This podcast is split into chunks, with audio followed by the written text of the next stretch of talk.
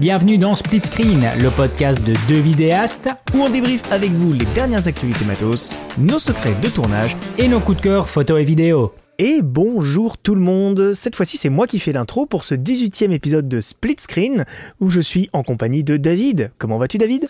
Eh bien écoute, ça me fait tout bizarre de ne pas faire l'intro, mais peut-être que je vais trouver un mot de la fin qui sera sympa pour te remplacer. Ah, t'as eh, intérêt, hein t'as intérêt, attention. non, ça va super David, bien. Avant de parler de notre thème du jour, qui est donc la production et post-production sur les réseaux sociaux. Très vaste sujet, est-ce que tu as eu beaucoup de réponses déjà dans les, dans, parmi ta communauté sur ce sujet? Parce que j'imagine que la plupart des gens qui te suivent euh, font du contenu pour les réseaux sociaux. Alors oui, j'ai eu une belle interactivité en tout cas euh, de, de l'audience euh, qui est présente sur Instagram lorsque je fais ces petits sondages-là. j'ai, j'ai eu pas mal d'informations intéressantes, surtout que moi ce que j'ai aussi envie d'aborder justement par rapport à ce sujet, et on le développera un peu plus loin, c'est surtout en fait tout le côté archaïque au final que représente nous, notre workflow de production et post-production, euh, justement en tant que vidéaste semi-pro ou professionnel, à quel point il est archaïque, euh, contrairement à ce que euh, des, nouvelles générations d'influenceurs font et qui, par défaut, sont en fait des vidéastes. Donc voilà, c'est aussi des éléments que je vais, que j'ai aussi envie d'aborder durant ce podcast. Mais au niveau des interactions, oui, je te confirme en tout cas qu'elles ont été présentes. Et c'est intéressant parce qu'il y a des choses qui sont, qui sont bonnes à retenir et d'autres peut-être dans dans lesquels on pourrait éventuellement donner des conseils. Donc, le sujet va être bien traité aujourd'hui. Ok, et avant ça, on va commencer par nos petites news. Et comme c'est moi qui ai fait l'intro, du coup, c'est toi qui commences avec ta petite news de la semaine. Alors, ma petite news de la semaine, on vous le dit, les amis, euh, parce que en off, il y a de ça 10 minutes, en se concertant, euh, Quentin le sentait venir. Hein. Quand elle sentait, il le sentait venir, il m'a dit euh, Tu vas me dire quand même ta news d'aujourd'hui J'ai tenu, tenu à ce qu'on vérifie quand même avant, parce que je me suis dit La news est toute chaude. On, certainement, tous les deux s'être précipités dessus, donc je voulais être sûr. la, news est, est toute chaude je vous la spoile pas parce que c'est celle de Quentin, mais voilà, elle est toute chaude, elle est bonne et en plus on a de l'affinité dessus. Donc voilà, on s'est concerté et ce qui fait que j'ai sélectionné une autre news et que je trouve aussi super intéressante. Eh bien, alors elle n'est pas toute toute nouvelle, ça doit faire plus ou moins deux ou trois semaines, trois semaines je pense.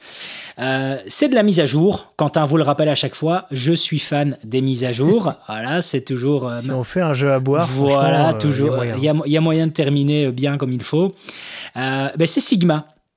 Sigma qui, euh, je crois que ça fait deux ans maintenant, ou un peu plus de deux ans que la Sigma FP est sortie. Donc leur caméra euh, qui est à destination des vidéastes, petite, un petit boîtier tout petit, minuscule, plein format, eh bien ils viennent recevoir une nouvelle mise à jour intégrant des nouveaux outils dont les fausses couleurs. Alors en, dehors d'être déjà un outil que j'adore, les fausses couleurs au niveau de l'exposition, même si maintenant je rejoins beaucoup plus la team dont Quentin fait partie avec l'utilisation de la waveform, euh, les, fausses couleurs restent pratiques pour vite vérifier en tout cas les éventuels euh, points euh, dans le cadre qui seraient cramés. Donc pour ça, ça reste quand même bien pratique. Et donc ici, ils nous ont ajouté ça dans la Sigma FP. Donc comme je le disais, en dehors d'être un outil génial, c'est surtout le fait que je suis admiratif du fait que euh, Sigma continue à alimenter son produit comme la Sigma FP, qui, on ne se cache pas, a pas été un franc succès. Donc c'est même un bit complet, Voilà, a été un bit. Hein. Mais après, je crois que suivant les régions, une caméra qui termine utilisée en rangefinder, en oui. rangefinder, je crois, ou viewfinder, c'est ça. Ouais, ça. je sais plus. Euh, c'est franchement ce qu'on peut appeler un échec. Hein. donc, en fait, euh, ce que, pour, ceux qui comprennent pas ce que Quentin dit là, c'est qu'en fait, la caméra proposait aussi en option un outil qui est génial en fait pour les directeurs de la photo, très haut niveau quand même, vu qu'il faut quand même payer le budget. Bien que la caméra a, diminué à 1500 balles maintenant, eh bien, c'est tout simplement la possibilité en fait euh, d'avoir dedans un retour visuel suivant le type de caméra qu'on utilise à la production. Je m'explique. Dedans sont repris en fait les cadres, euh, les, cadres suivant les tailles de capteurs sur différentes caméras comme de la gamme Arri, Red, etc. Donc ça permet d'avoir un retour euh, sur ton cadre avant de lancer ta production suivant la caméra que tu utilises sur ton blockbuster. Donc c'était c'était pas mal et comme dit Quentin, en effet, euh, elle a souvent terminé comme ça. Mais bref, euh, je pense aussi que suivant la région dans laquelle elle était vendue, par exemple, je sais que directement en Asie, Japon, etc., je crois que la caméra a, rencontré un certain succès, mais c'est clair qu'ici en Europe, ça a été une catastrophe. Et moi, je connais des magasins ici en Belgique qui ont toujours en stock l'unité qu'ils avaient pris en stock il y a deux ans. Donc voilà. Ah merde. Ah ouais, ouais, tu, tu, tu, tu, te rends compte. ce qui n'est pas bon signe hein, pour ceux qui s'en douteraient. Voilà, ce qui n'est pas, ce qui, ce qui n'est pas bon signe. Mais quand bien même, euh, Sigma en tout cas continue de l'alimenter ici avec des mises à jour. Et je trouve ça génial ce qu'ils ont fait là. Voilà, ils amènent quelque chose d'utile. À défaut de ne pas euh, avoir su délivrer le log, quand même à rappeler que c'est malheureux que, que, que, le log n'aura jamais, n'aura jamais été présent sur cette caméra. On a du RAW. On s'est filmé en RAW, en cinéma DNG. Le RAW le moins compressé du marché. Euh, on s'est filmé en RAW, mais en attendant, euh, tu, tu n'as pas, tu n'as pas de certainement un des rôles les plus difficiles à lire du marché aussi. Hein, un, des, un, des plus, ouais, un, des plus, un, des, plus, lourds. Voilà. Enfin bref, voilà. voilà. Donc, euh, donc voilà, la caméra était, était est plein de bonnes choses. Euh, malheureusement, son gros défaut, il n'y aura jamais eu de log dessus. Et puis une très faible dynamique. On était à 11 diaph et demi. Je déborde un peu, mais ça fait partie de l'actu. Un petit rappel sur cette caméra parce que de temps en temps, je reçois encore des gens qui me posent la question, David, tiens, au final, qu'est-ce que tu repenses de la Sigma FP maintenant. Ça reste un bon produit à l'heure actuelle, vu que c'est quand même 1500 balles, euh, donc c'est pas trop cher, ça vaut le coup. Euh, et ce qui est rassurant, c'est que il y a plus ou moins deux semaines, j'aurais pu, euh, continuer à dire à ces gens-là, faites attention parce que le produit s'annonce peut-être comme étant obsolète, plus suivi, etc. Eh bien non, Sigma me donne, me donne tort en refaisant ici une chouette mise à jour. Bref, voilà pour mon actu. Quentin, balance-nous l'actu chaude de la semaine d'aujourd'hui. L'actu de la journée même carrément, parce que je t'avoue que en vrai, j'ai choisi ce sujet-là sans l'avoir non plus énormément potassé, puisque c'est sorti cet après-midi et que j'avais un peu de taf cet après-midi. Donc j'ai un peu raccroché les wagons là avant le, avant le podcast. Donc en fait, Nanlite, fabricant bien connu dans les lights, LED, etc., a sorti aujourd'hui euh, je, je, crois que c'est pas son premier projecteur RGB en cob.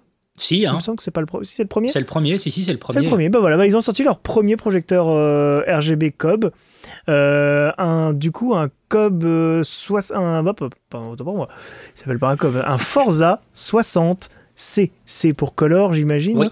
Et moi, je t'avoue que de ce que j'ai vu passer vite fait, il y a un, alors il y a deux choses qui m'ont un peu marqué avec. Déjà, c'est son prix. Ah, tu l'as vu? On parle quand même. Donc, bah, j'ai vu passer les, les, infos là. Ah putain, les... j'ai pas vu le prix. Hein. J'ai pas. Donc euh, ah oui, là je suis preneur en direct là. Eh bah écoute, il sort à 700 dollars. Ah oui, quand même. Ok, ok. oui, ah oui, quand même, ah, tout oui, à fait. Ok, je m'y attends. Ok, je, je, savais pas. Autant pour moi. Ça, ça, picote, ça picote un ah, peu oui, au niveau du prix. Et je sais pas si ça t'a fait la même impression que moi, mais sur leur pack shot, dès qu'ils mettent des des modeleurs devant. C'est light. Bah en fait, ça paraît pas puissant non, du tout. ça paraît léger, je te confirme. Et, et c'est un peu gênant en fait. Ouais. Euh, le, moi j'ai sous les yeux là le packshot qu'ils ont où ils montrent la softbox euh, montée dessus. Bah la softbox elle apparaît à peine bleutée. Alors j'imagine qu'ils l'ont fait à pleine puissance. Et, et le site cined.com me donne raison puisque apparemment en termes de puissance, il est moins puissant que le 60B qui lui-même était moins puissant que le 60D. Parce que bicolore, forcément, bicolore, donc il est deux fois moins puissant. Mais et- et- Et euh, donc là, on est sur quelque chose d'encore moins puissant. Donc, euh, je crois que c'est pour ça qu'ils ont mis un nouveau bol réflecteur. Ils ont remis un, nouveau, oui, un nouvel oui, réflecteur. oui, ils, ont sorti un bol réflecteur, je crois, euh, totalement pompé sur Ouais. le orbiteur de Harry, C'est ça. de ce que j'ai cru voir. Et euh, je trouve pas plus d'infos que ça à son sujet. Mais oui, je pense qu'effectivement, euh, ceux qui trouvaient les Forza 60 et 60B un petit peu limite, euh, foncez pas sur le 60C, clairement. Le 60C, je pense que ce sera bien pratique pour du pack shot, du petit pack shot, tu vois, genre euh, vraiment bijoux, etc., où on peut se permettre d'être très très proche. Et encore que, j'ai envie de dire, c'est pas évident parce que dans les pack shots de bijoux en général, on a besoin d'une lumière très diffuse, donc on a souvent tendance à l'envoyer sur une grosse toile de réflexion. Donc je sais pas, j'avoue, je, je sais pas trop quoi en penser. Le Forza 60 et 60B me plaisaient beaucoup. En vrai, euh, même si j'ai trouvé un petit peu cher, mais j'ai trouvé séduisant. J'ai trouvé cher mais séduisant. Lui, je le trouve cher et pas forcément séduisant pour autant. Euh, faudrait, qu'on, faudrait que je compare les, les outputs qui sortent euh, avec ceux, par exemple, de mon, de mon petit euh, Lupo qui casse panel. Mais bon, euh, je pense qu'on est sur un truc sensiblement identique et le qui casse panel est moins cher, par exemple. Tu vois, donc, euh, sachant qu'en plus, sur une si petite source, euh, mettre des softbox, etc., c'est totalement inutile, puisque la softbox, ça te bouffe énormément de lumière, et que faire ça sur une lumière qui de base n'est pas puissante, ça n'a pas grand intérêt. C'est un peu con con. Alors, euh, donc je te rejoins hein, par rapport à leur vidéo promotionnelle. Je me suis fait exactement la même réflexion que toi, c'est-à-dire que dès qu'on est avec la softbox, moi j'ai vu des passages, pas les passages bleutés, mais quand ils utilisent par exemple une lumière rosée, euh, très clairement, ouais, tu, tu, tu, tu, le vois pas spécialement. Euh, mais par contre, pour en avoir parlé ici un peu en, un, peu en live sur Twitch, moi je me voyais par exemple sur une utilisation très clairement avec trois sources en Forza 60 quand je suis par exemple en interview type corporate et j'utiliserai en fait cette Forza 60 c'est avec le projecteur dessus, donc pas la Fresnel, hein, mais le projecteur dessus, et avec les gobos. Et ce qui me permettrait en fait de faire une projection sur le mur qui généralement, dans tous ces bureaux-là, etc., c'est un mur blanc dégueulasse, tu sais pas comment l'habiller, ben, tu mm. pourrais faire par exemple une petite trame euh, de lumière avec justement euh, cette Forza 60C et sans pour autant utiliser à chaque fois des gélatines et avoir surtout un spectre lumineux beaucoup plus large que juste les gélatines justement. Donc voilà, moi c'est vraiment pour avoir un habillage du décor que j'imagine en tout cas cette Forza 60C. Euh, par contre, en live, euh, j'ai annoncé très clairement que euh, je me voyais l'acheter. J'avais pas conscience du prix. Hein. 700 dollars pour ça, ouais, c'est 699 dollars et j'ai eu Olivier de TRM tout à l'heure au téléphone et je crois qu'il m'a dit qu'elle sortait à 700 ouais, ça. euros à peu près. Il s'en hein, fout. Il, il s'en balait que du change, du, du cours du change entre l'US et l'Europe.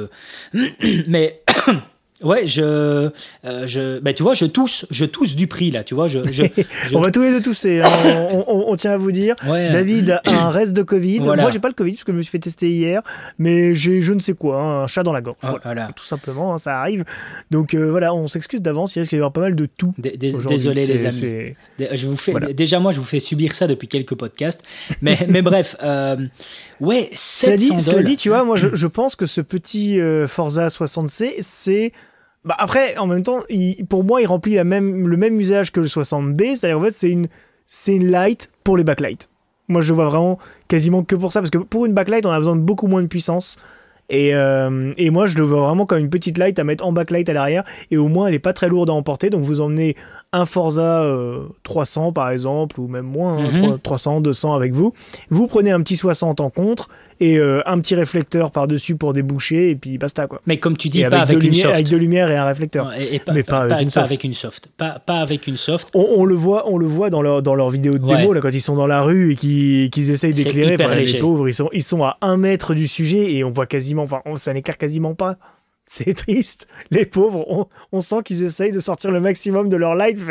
C'est pas possible, les gars, vous c'est juste pas possible. Mais, mais le, le, prix, c'est ouf, hein, c'est du x2 par rapport euh, au tarif d'une 60B. Je, crois hein. qu'il était, euh, je crois que le 60B sortait à 400, il me semble, dans ces eaux-là. Ouais, ou j'ai même en dessous des 400, j'avais un 350, quelque chose comme ça en tête.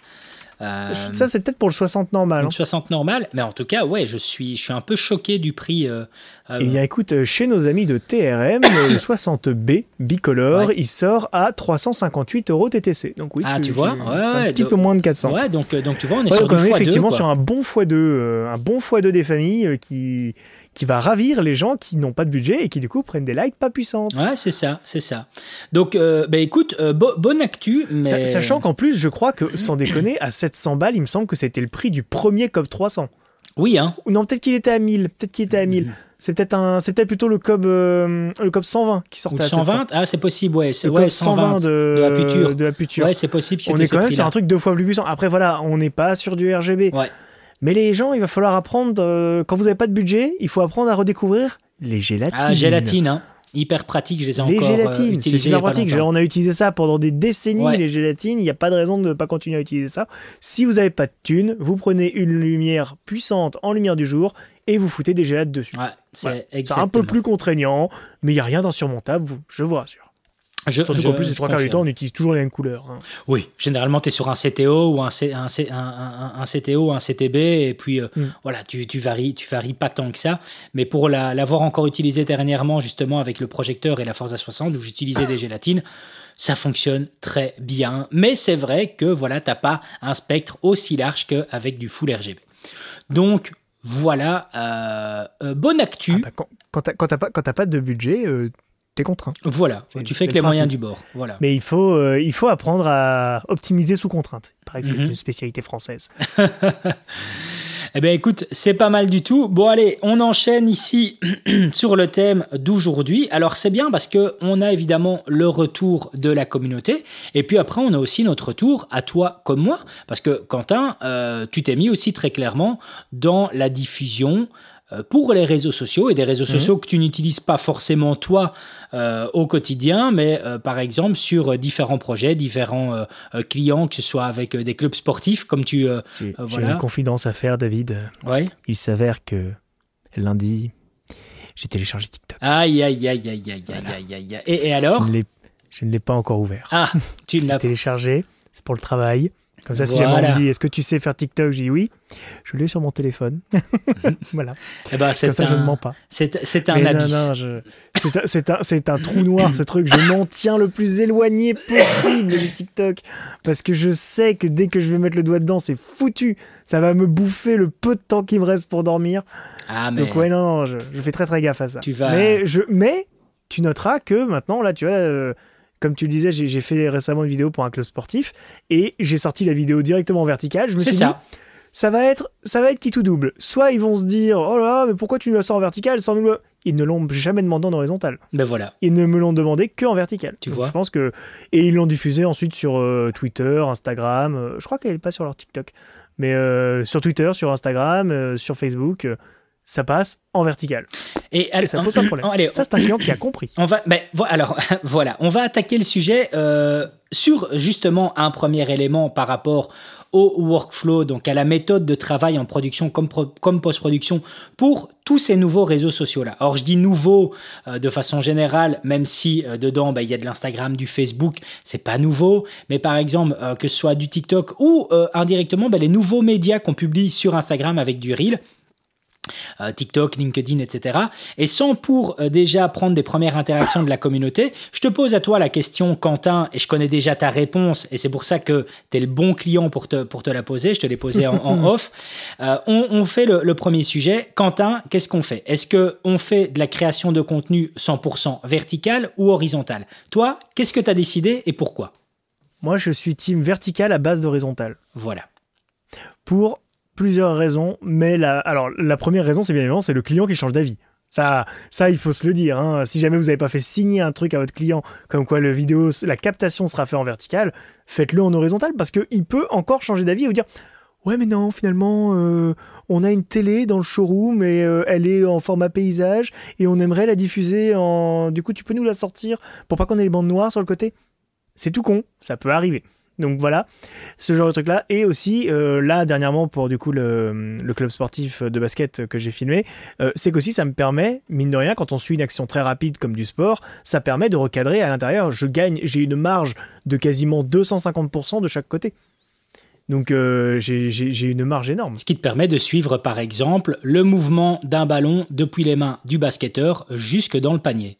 Exactement. Voilà, ce qu'on a pu voir justement dans les petits reels que tu partages aussi de ton autre euh, boîte qui est Silex, euh, Silex Prod. Silex. Yes. Donc, euh, alors c'est intéressant. Donc voilà, toi tu as expliqué ton développement, alors que moi par exemple, je suis pas du tout dans cette logique-là. Alors par contre, je te rejoins à 100%, euh, même si c'est quelque chose que je ne fais pas, et je crois que je devrais peut-être me mettre à, le faire tout comme toi, c'est-à-dire en effet, euh, en tout cas avoir une trace écrite quelque part du euh, de la mention 100% verticale avec aucune autre utilisation annexe par rapport à ça. Mm.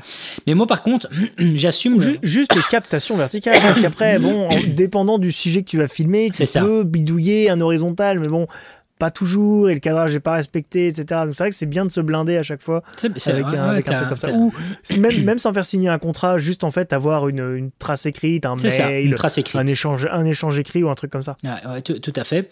Euh, par contre, pour le reste, moi je suis 100% vertical dans le sens où déjà j'ai l'avantage de maintenant euh, traiter avec des clients qui sont sur d'eux et dont la majorité justement euh, sont sur du 100% vertical. Alors l'exemple que tu fais au niveau de l'écran qui traîne dans le showroom est un excellent exemple. Sauf que, même chose, c'est quelque chose qui évolue. Et, euh, ben, allez, je te donne un simple exemple. Moi, tu sais que tous les matins, enfin, cinq matins par semaine. Je suis quelqu'un, je suis beaucoup plus du matin que, du soir. Et donc moi je me lève très tôt, je me lève, euh, voilà, je me, je me, lève entre 5h et 5h30.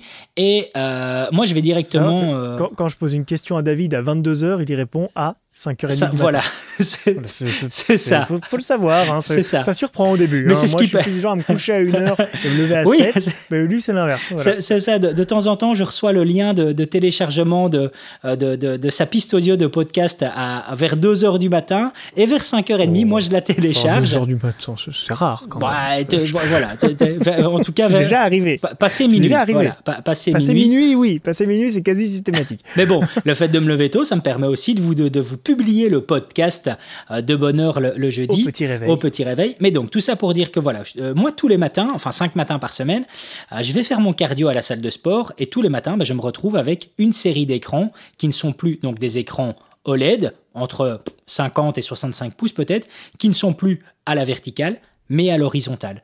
Et donc, c'est quelque chose qu'on voit aussi de plus en plus. euh, C'est pas l'inverse. Qui sont à l'horizontale, oui, pardon, et plus à la verticale. Voilà. Et, et- et- et- est-ce que, sinon, qui sont à la verticale et plus à l'horizontale. Voilà. Oui, voilà, Voilà, c'est ça. ouais, voilà. parce que c'est pour ça.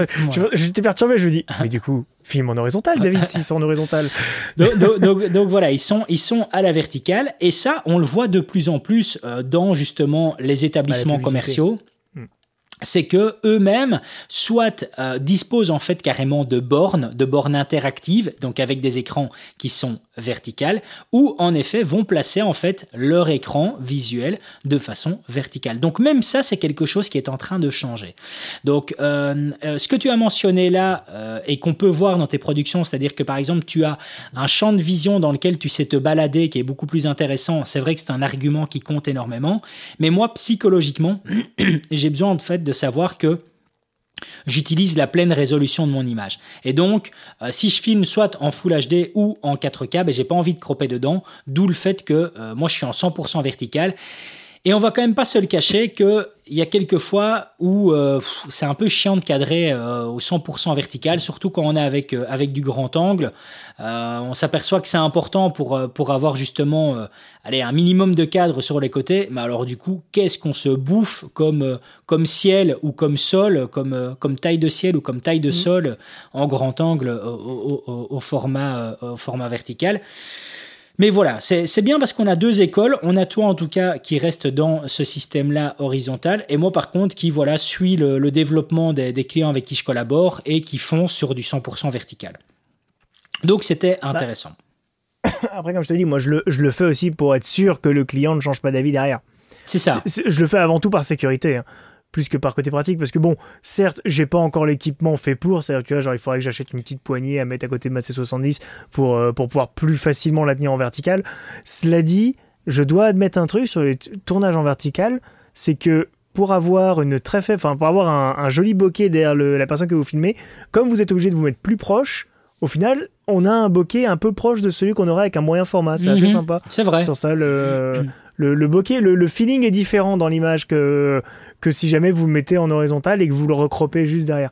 Mais d'ailleurs, tu, parles de ne pas utiliser la pleine résolution. Là encore, c'est là où on a de, deux manières différentes de travailler. Si tu savais mon workflow que j'ai fait pour, parce que là, en fait, faut bien s'imaginer que du coup, j'ai filmé le match samedi soir de 20h30 à 22h à peu près. Et que ensuite, donc bon, après, euh, j'ai un peu, j'ai un peu passé du temps à discuter avec les, avec les membres du club, etc. Mais grosso modo, je suis rentré chez mes parents à 1h du matin. J'aurais pu rentrer beaucoup plus tôt, j'aurais pu être chez mes parents vers 23h, tu vois. Et euh, comme je n'étais pas chez moi, j'étais chez mes parents, je n'avais que mon ordinateur portable avec moi, mon petit, mon petit notebook. Donc j'avais filmé en Full HD et je leur ai sorti une vidéo verticale en Full HD. Donc c'est-à-dire que ma- mon, 1080, mon 1080 de vertical, je l'ai upscalé de 50% pour que ça arrive sur de 1920. Ah oui, quand même. Et ça, ça te fait hurler. Ah oui, Mais pourtant, carrément. mais pour autant, personne n'a vu la différence. Non.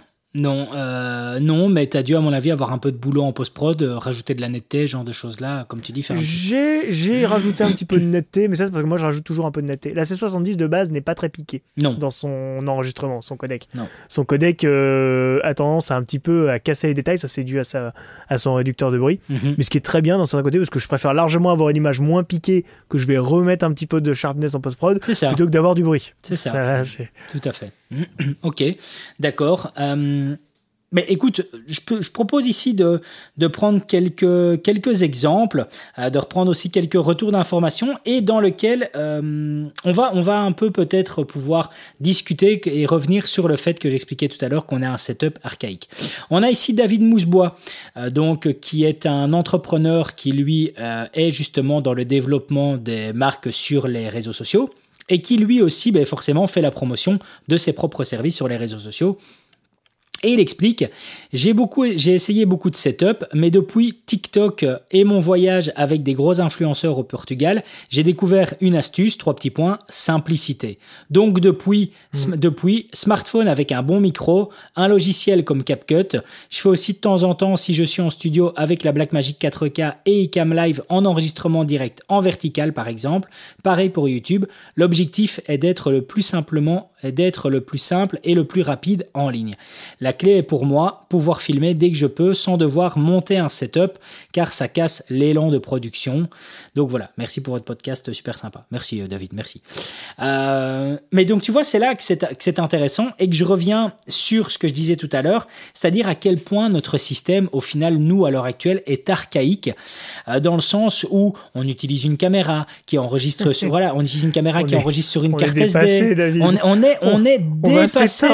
on est dépassé je, dis non. Ouais, mais c'est ouf, quoi. T'imagines que nous, on utilise une caméra, donc pas notre téléphone, on doit prendre la carte SD qui est dedans, on doit la mettre dans notre ordinateur pour sortir les plans, on doit directement les traiter via un autre logiciel, et puis de ça, euh, soit on fait le choix de publier depuis notre ordinateur, ou alors de nous renvoyer l'export sur notre téléphone, et puis de le mettre en ligne. Mais t'imagines, le, le, workflow va dire ça à cette nouvelle génération d'influenceurs qui sont présents sur du TikTok ou autre, qui eux se filment avec leur téléphone, font le montage directement depuis un application comme CapCut et boum, balance directement dedans. Et, puis, et puis à eux, tu veux aller leur dire mais tu dois acheter une caméra, tu dois prendre des, objectifs en particulier, euh, tu dois prendre une carte SD, tu dois reprendre un ordinateur et tu leur montres tout le, tout, tout le workflow qu'il faut prendre par rapport à ça. Mais c'est, c'est décourageant pour eux. Après, c'est peut-être, c'est peut-être un, coup de bol, ça nous permet de, de, de, à faire que des personnes comme toi et moi, continuons à, à, proliférer dans, dans, le domaine et à pouvoir proposer nos, nos services. Mais, mais c'est dingue en tout cas de voir à quel point notre système est archaïque. Moi, tu vois, je, je suis, je suis pas totalement d'accord. Je dirais que on, on fait la même chose, mais pas de la même manière. Une Clio et une euh, Ferrari ou je ne sais quelle voiture font, font, la même non mais elles font la même chose. Elles terminent d'un point A à un point B mais pas de la même manière. la même et en l'occurrence en l'occurrence c'est l'inverse. C'est l'inverse parce que la Clio va t'amener plus lentement au point B alors que la Ferrari ira plus vite. Mais du coup il faut s'imaginer que c'est comme si nous on partait en fait plus tard. Ouais. c'est que genre par exemple la, ligne de départ le départ est fixé à midi euh, nous on va partir genre à 15h par exemple pour arriver à la même heure qu'eux qui partent en, qui partent en Clio mais on va arriver avec un meilleur rendu, je pense, que ces personnes-là qui vont suivre à l'iPhone. Parce qu'il y a, y a des limites en fait. Euh, même si aujourd'hui les, les, téléphones, surtout ceux d'Apple, sont blindés d'intelligence artificielle qui permettent d'améliorer l'image, qui permettent d'améliorer le son, etc. Moi, tu vois, je prends un truc tout bête. Euh, le club là pour lequel j'ai fait les vidéos, à la fin de chaque euh, match, ils font une petite, une petite capsule en fait sur les réseaux euh, qui s'appelle la minute stat, où en fait ils débriefent le match d'un point de vue purement statistique, les positions de balles, etc. Et tout quanti. J'ai rien compris à ce que la personne a raconté quand j'ai filmé, mais il avait l'air de tout à fait savoir ce qu'il disait. Et, et donc, d'habitude, il le filme au téléphone, mais genre avec le micro du téléphone. Et en fonction de l'acoustique de la pièce, bah, le son va être correct, ou on va avoir l'impression que le mec se filme depuis ses chiottes si jamais t'entends que le son. Et donc c'est pour ça moi je leur ai dit, j'aurais dit bah non, quand on a une pièce qui réverbe comme ça, il faut utiliser un micro dynamique. Donc j'avais emmené dans mon sac mon petit micro dynamique avec mon petit mon, mon petit euh, câble XLR et on a filmé la minute stat avec ma C70 véridique, le temps de dérocher Enfin, juste de passer le rush dans Premiere Pro et de l'exporter, hein, parce qu'en fait, c'était. Et encore que, j'aurais même pu m'arranger pour ne pas avoir à faire ça. Mais comme pour avoir un poids de fichier vraiment minimum pour pouvoir l'envoyer ensuite à la, à la community manager, bah, il fallait que, que j'ai un poids de fichier vraiment minimum. Je l'ai passé en Premiere Pro, j'ai fait l'export, je l'ai envoyé. Je sais pas, ça m'a peut-être pris grand, grand max 10 minutes en comptant l'allumage de l'ordi, etc. Tu vois grand max 10 minutes. Sinon, en vrai, ça, le, fait juste de mettre le rush dans Premiere Pro, de l'exporter et de lui envoyer, si tu as une bonne connexion 4G derrière ou 5G, ça te prend même pas 5 minutes. tu, peux, Tu, peux être encore beaucoup plus rapide que ça. Moi, je prends pour exemple ici euh, mes stories que je publie sur Instagram. Elles sont filmées en Full HD avec mon Fujifilm X-T4. Je sors la carte SD du Fujifilm X-T4. Je la branche directement dans un petit, un petit adaptateur directement au cul de mon téléphone. Je prends le fichier en question qui est du, qui est du MP4, qui est du, du H265. Je le prends directement. Je, depuis l'application native photo de euh, l'iPhone, je raccourcis la fin et le début où il y a les, blancs, et puis boum, c'est directement prêt à l'emploi. Et ça, si je veux, je peux l'envoyer à n'importe qui, que ce soit euh, par, mail. Donc, donc tu, peux, tu, peux aussi le faire avec l'avantage en plus de pouvoir filmer en, HD et même pas en Full HD. En fait, je trouve que, je trouve que tu vois, là où nous, avec nos caméras, on a encore le dessus sur des personnes qui se filment uniquement au téléphone, c'est au niveau du son. Tu auras beau faire ce que tu veux aujourd'hui, franchement, parce que j'y ai cru, hein, j'ai cru naïvement, quand, euh, quand j'en ai parlé avec la community manager actuelle, j'ai cru naïvement, en fait, pouvoir lui dire Bah écoute, un micro dynamique, tu trouves ça pour iPhone sans problème. Tu vois, je me suis dit Ça doit bien exister, un micro dynamique d'une hmm, qualité correcte pour iPhone. Eh ben non Non, non ça n'existe pas. En fait. aujourd'hui, les seuls micros qui existent pour iPhone, de manière générale, c'est des micro-cravates. Un micro-cravate, c'est une capsule omnidirectionnelle. Elle capte tout ce qui est autour elle bouffera tous les échos, etc. Il y a quelqu'un qui passe un petit peu à côté, qui fait du bruit, on l'entendra. Alors que véridique, avec un micro dynamique, vous pouvez filmer votre euh, joueur en bord de stade avec encore toute la foule derrière qui gueule, vous n'entendrez pas la foule. Vous entendrez que la personne qui parle. C'est pour ça que les microdynamiques sont utilisés dans les concerts, etc. Dans les JT. Il y des Larsen partout. Dans, Ou dans les JT dans les et JT. Microdynamique. Donc en fait, ça, c'est un truc pour l'instant. Alors je dis pas que ça arrivera pas. Hein. À terme, bien évidemment, on trouvera les solutions. Et je crois d'ailleurs que bah, les, Rode, les, JRI, Rode et Sennheiser travaillent sur ça. Les, JRI ont dû trouver des solutions hein, par rapport à ça. Bah, ils ont trouvé des solutions en passant par des mixettes. Voilà. Ils rentrent dans une mixette en XLR et c'est la mixette ensuite qui envoie dans le. Ça. Mais bon, on est toujours. On, du coup, on retombe sur un rig qui ressemble un petit peu à une caméra en soi. Ouais, ouais, c'est ça. Et euh, mais, mais par contre, tu vois, c'est là que je me rends compte qu'il y a des choses qui pourraient évoluer. Alors, euh, je vais donner un, un bête exemple. Imaginons que Apple, du jour au lendemain, fait que, euh, alors il ne balance pas forcément en open source sa technologie AirDrop, mais ils le mettent en vente justement, euh, les, manufacturiers, donc euh, que ce soit des marques comme Sony, Canon, etc., pourraient intégrer par exemple la technologie AirDrop dans leur boîtier. Eh bien, rien que ça, ça serait génial parce que ça veut dire que par exemple pour des utilisateurs de, de, Mac comme moi, d'écosystème Apple, eh bien je pourrais directement dire depuis le boîtier, t'envoies tous ces fichiers là sur mon laptop. Ça veut dire que j'aurais l'étape de sortir la carte SD qui serait déjà en moins. Alors évidemment ils ont fait hein, des solutions euh, avec des cartes SD qui intégraient des Wi-Fi, des choses comme ça. Je, je, me souviens qu'ils avaient fait ça à l'époque. Ah ouais, putain, tu, vois, mais je crois que ça n'a jamais marché. Ça, c'était pas, c'était, c'était pas génial. Mais tu vois, si des boîtiers comme ça pouvaient intégrer une technologie comme de l'airdrop, eh bien, en fait, je, pense surtout que notre système qui est archaïque peut vraiment évoluer et, et devrait. Euh, il n'y a plus aucune recherche là-dessus. Et je trouve qu'il y a plein de points sur lesquels on devrait justement s'inspirer du workflow qu'ont justement mais ben, tous les influenceurs qui par défaut les gars on va pas se, on va pas se le cacher sont des vidéastes comme comme Quentin comme moi comme comme toi qui écoutes ce, podcast. Ce sont justement ben, des, des vidéastes d'une nouvelle génération mais en attendant ce sont des créateurs de contenu et qui par défaut vont commencer à apprendre certaines règles de cadrage tout ce que tu veux etc donc donc donc ouais c'est euh... risquerais-je à dire qu'ils sont low cost? Oui. Oui, ben voilà, mais bon, en, attendant. Je suis désolé, hein, j'ai toujours, j'ai toujours un problème avec le fait que moins la vidéo est travaillée, plus elle fait de vues sur une plateforme comme TikTok. J'ai fondamentalement du mal avec ce problème, avec ce concept. Mais voilà, c'est pas forcément. Je maintiens, tout je maintiens ce que j'ai dit la semaine dernière.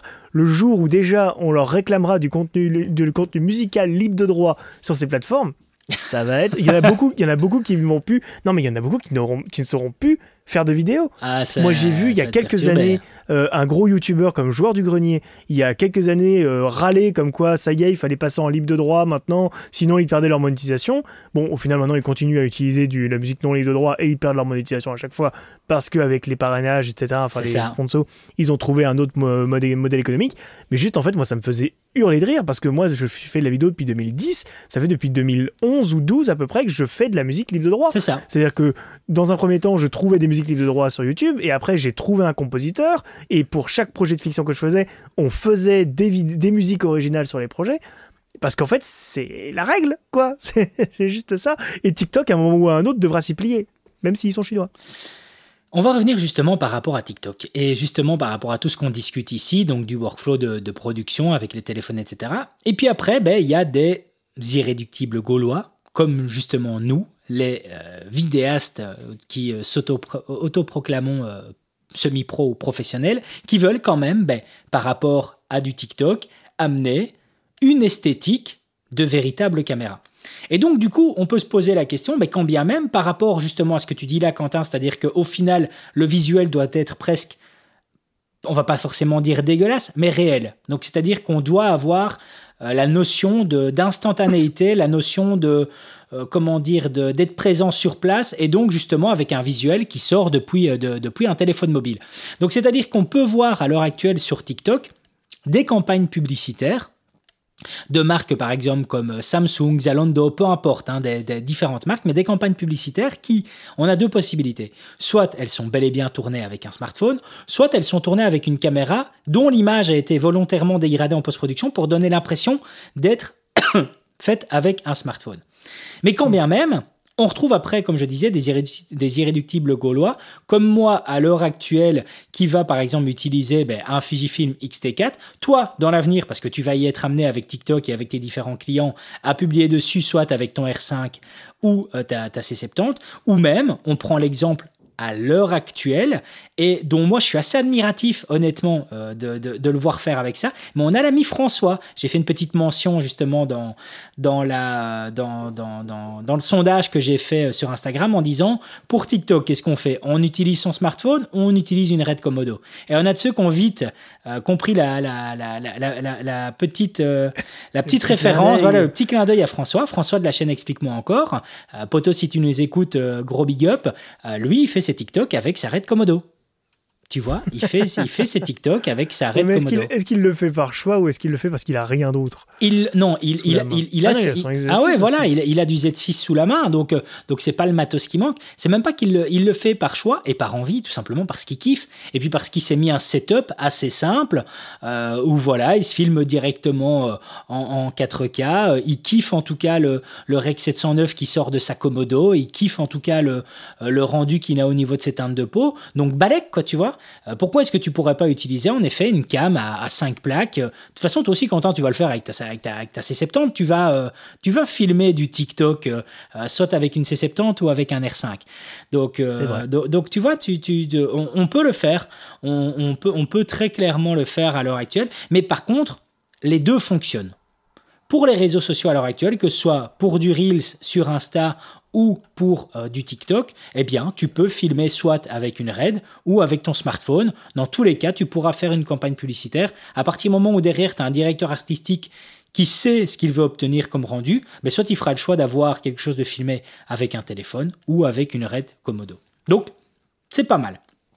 C'est pas mal du tout. Allez, qu'est-ce qu'on retrouve ici encore? Euh, On a... Alors, c'est qui ça? On a euh, Benjamin. Benjamin, je crois que c'est la, la plante prod, si je me trompe pas, qui nous dit qu'il lui... Euh, parce que évidemment, dans le sondage de la communauté, je demandais si on faisait justement de la publication depuis un téléphone ou depuis un ordinateur, le montage pareil, etc. Lui, il me dit bosser sur un PC pour le confort et l'efficacité, mais exporter de façon pertinente selon le média. Les exports master full qualité Wika avec étalon de malade pour YouTube ou Insta. Trois petits points, inutile, sauf pour soi-même. Et là, j'ai Quentin qui fait oui, oui, oui, oui, oui, oui, oui, oui, oui. Oui, oui bah, moi, je, suis pour. Hein. Euh, moi, moi, je t'avoue que quand, quand je. En fait, fait c'est. Je le résumerai comme ça. Ça, ça, ça va paraître très snob, hein, mais je ne me contente pas de la médiocrité.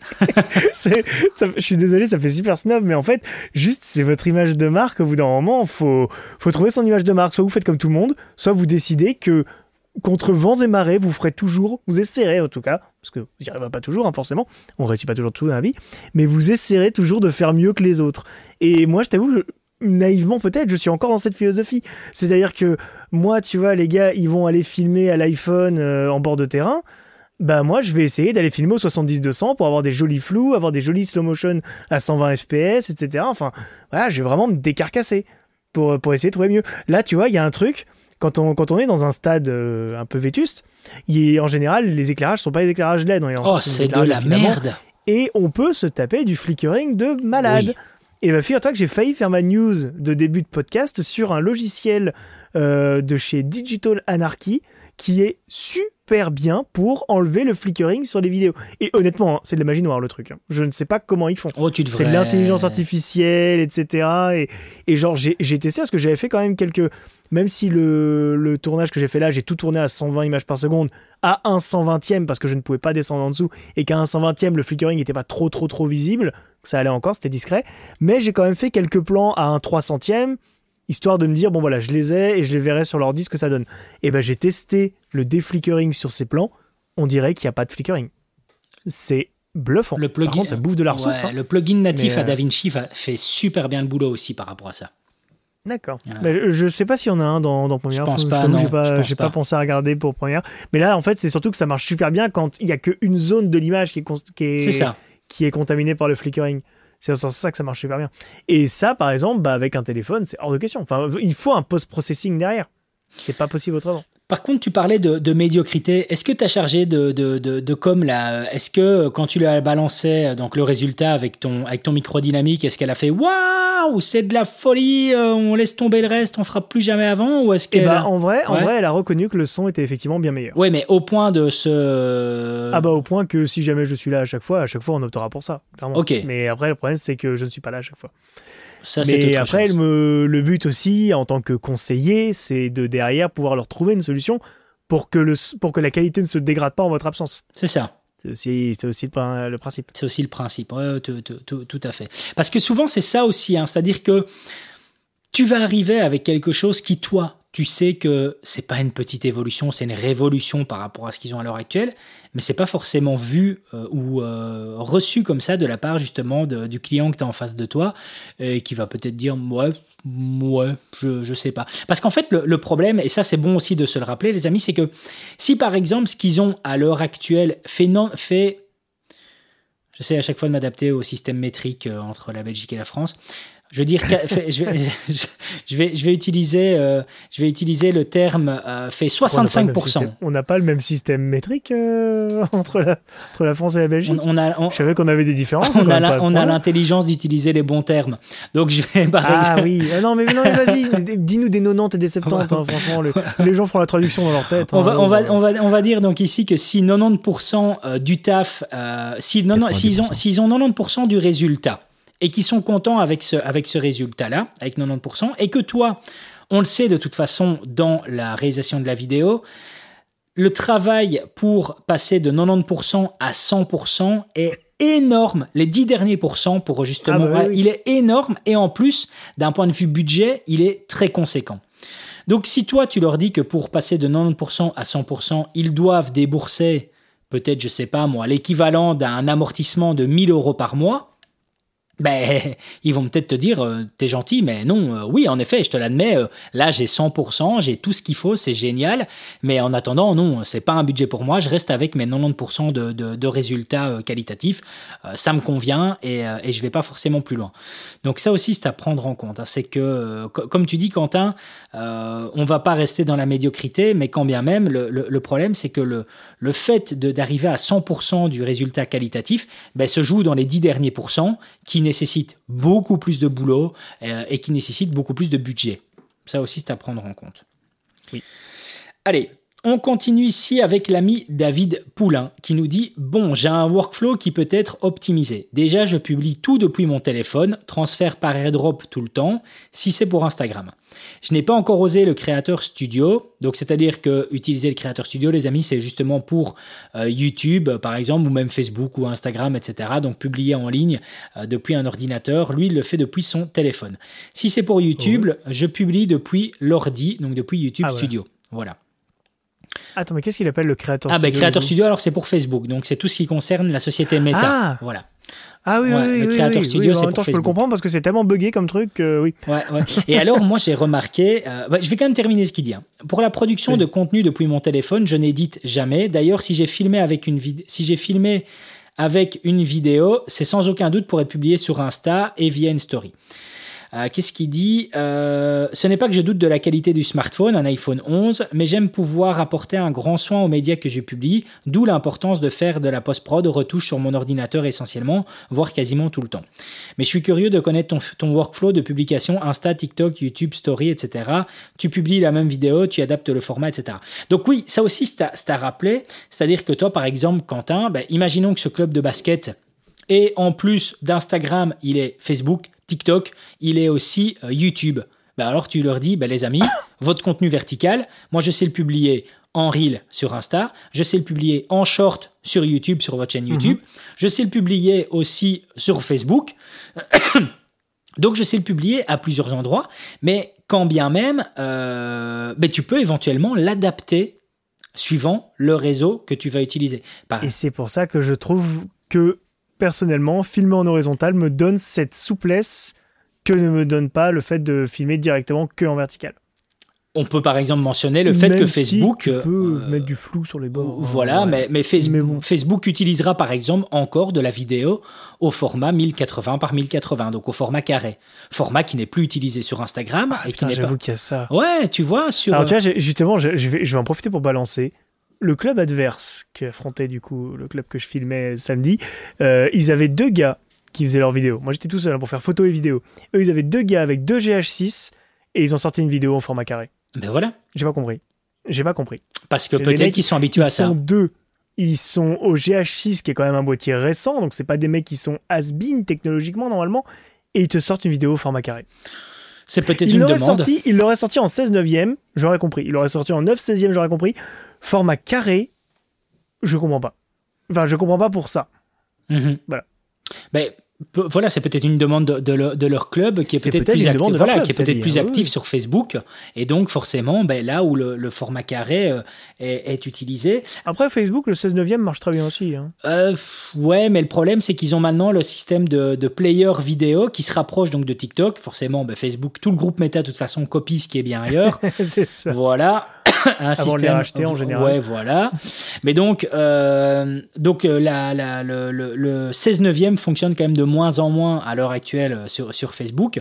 Mais par contre, le, le, carré, lui, est toujours présent, chose que, comme je disais, il n'y a plus du tout sur, sur les autres réseaux. Alors, au-delà vraiment du format de, de, la vidéo, il y a aussi des éléments adaptés. Par exemple, suivant le réseau social que tu utilises, eh ben, euh, son ergonomie de bouton like, d'abonnement, etc. sera placée à différents endroits. Ce qui fait que moi, par exemple, entre la publication d'un reel ou d'un TikTok, eh bien, la fin sera différente dans le sens où je vais supprimer, par exemple, l'overlay et le bruit sonore que j'utilise pour la publication sur TikTok, qui est une flèche qui est dirigée vers le bouton de cliquer pour s'abonner et en même temps d'un petit ping qui fait justement le rappel de la flèche, donc un rappel sonore en plus du rappel visuel. Ah. Donc voilà, ça c'est des choses que, comme on n'a pas cette, ergonomie de like et d'abonnement sur Instagram, mais pour les reels par exemple, je la retire.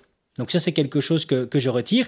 Comme j'ai par exemple remarqué que à l'heure actuelle, je trouve que c'est plus pertinent pardon, de publier directement depuis mon téléphone. Donc, c'est-à-dire que un TikTok, je le filme avec mon XT4, je le fais le montage dans DaVinci Resolve, je le balance après sur mon téléphone et je le publie depuis mon téléphone. Pourquoi? De un, parce que je trouve que la qualité est un peu meilleure quand la publie en ligne, ça c'est un petit constat perso.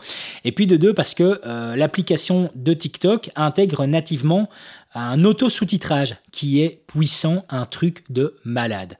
Donc euh, comme on sait qu'à l'heure actuelle, euh, c'est important d'avoir un sous-titre parce que beaucoup de personnes euh, regardent du contenu vidéo mais sans son, forcément, ils regardent ça en scred au boulot, donc il faut pas avoir d'audio, voilà, on va pas se le cacher.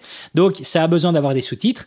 Eh bien, l'intégration du sous-titrage automatique sur TikTok est dingue, ça fonctionne super bien, c'est ouf de chez ouf, c'est impressionnant. Euh, et par contre, par exemple, euh, comme j'ai lu dernièrement une statistique, et ça s'est avéré vrai euh, hier matin, que même en story sur Instagram, 80% des stories qui sont sous-titrées sont beaucoup plus euh, lues dans la continuité. Donc si tu as 3, 3 slides, 3 fois 15 secondes, les personnes seront beaucoup plus enclins à jouer, à lire les 3 slides, à regarder les 3 slides si euh, ta story est sous-titrée. Donc du coup, je l'ai testé hier et je confirme, j'ai eu beaucoup plus de visionnage qu'à la moyenne. Et là, pour ça, comme workflow, qu'est-ce que j'ai fait pour pas me prendre la tête? J'ai fait la même chose, donc euh, filmé avec Tu le l'as passé dans XT4. TikTok et tu l'as enregistré? Alors, pas dans TikTok, mais dans CapCut. CapCut, qui est une application mobile gratos, Mhm. a aussi une gestion des sous-titres quasiment aussi performante que celle de TikTok. Je la passe dans TikTok et je la passe dans CapCut. Je la ressors de CapCut depuis mon téléphone et je la rebascule en story. Donc voilà, donc on, on s'aperçoit que on fait quand même beaucoup de bricoles. hein. Si on si, allez, si on résume, il y a quand même beaucoup de bricoles. On fait. C'est l'idée, ouais. C'est Hmm. l'idée, tu vois. Après, faut, faut aussi se dire un truc, David, c'est que nous, tout ça, on le fait tout seul. Oui. La télévision, c'est peut-être aussi beaucoup de bricoles, mais eux, ils sont plusieurs. Donc en fait, c'est chacun fait une bricole différente. Donc au final, si la même personne devait gérer tout du début à la fin, ce serait de la bricole. C'est ça. Mais là, tu vois, en fait, il se contente juste de l'envoyer à son collègue, qui lui, du coup, collègue est spécialisé dans un autre truc, qui va l'envoyer ensuite à collègue qui est spécialisé dans encore un autre truc, etc. Et attends, alors ici, euh, Quentin, j'en ai un euh, qui m'a euh, qui, qui, qui m'a dit quelque chose. Donc, le gars s'appelle Tanguy Delahaye et vous devez aller voir son profil sur Instagram. Faites-moi plaisir, allez voir son profil. Tanguy Delahaye. Je le répète, c'est important, Tanguy Delahaye. J'ai lu d'abord son, son message et puis j'ai été voir son feed. Donc le gars m'avait répondu déjà euh, quelques lignes euh, à la réponse et comme ça suffisait pas les quelques lignes, il est venu euh, me trouver en message privé. J'ai plus euh, le, début, mais bref, dans lequel il me dit à la fin, j'essaye de faire des lignes, euh, des lignes Insta sur quelques projets, mais entre les réels, les vidéos classiques, les carousels, c'est un vrai bordel. J'y passe carrément une journée. Alors en fait, pour vous expliquer, les amis, vu que vous savez, vous savez pas aller voir là en même temps que le podcast, son feed sur Instagram. Donc en fait, ce qu'il explique par des lignes, c'est-à-dire que si tu vas sur le profil de Tanguy Delahaye, Et- J'y suis actuellement. eh ben, eh ben, c'est beau, hein. C'est beau son, c'est beau. c'est beau. Mais t'imagines que ça veut dire pas mon style, mais c'est cohérent. ah, c'est cohérent, c'est magnifique, c'est super beau. Mais ce qu'il explique là, ça veut dire que le gars se prend la tête pour que quand il publie une photo, parce qu'en fait, quand vous allez voir son feed, voilà, exactement, il publie par ligne de 3, mais cette ligne de 3 peut mélanger une photo, mélanger une vidéo au format carré, donc une publication classique, ou un réel. Et donc, ça veut dire qu'à chaque fois, il doit aussi intégrer une gestion de miniatures, etc.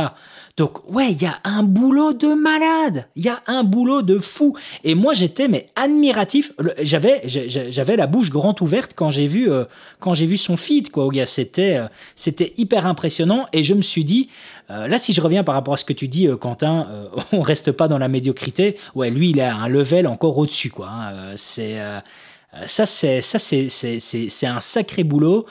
Moi, les gars, si vous allez voir mon feed, mon, mon feed, il est dégueulasse et je m'en balèque complètement à l'heure actuelle. Je me dis rien à foutre. je prends mon simple exemple.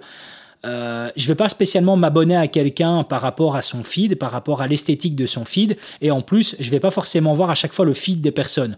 Donc en gros, voilà, je pars de ce principe-là, je m'en balèque, et moi mon feed il est mais dégueulasse sur Insta.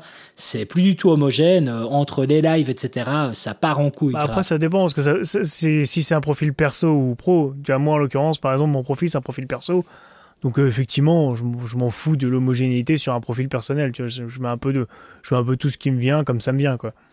Ouais, Mais je peux comprendre que sur un profil professionnel, euh, ça puisse avoir son importance. ça, clairement. oui, ça, ça a son importance, mais là, euh, Tanguy, si tu nous écoutes, chapeau, mon gars, chapeau. C'est, il y, a- y a de quoi s'en inspirer hein, de ce que tu as fait là. C'est assez impressionnant.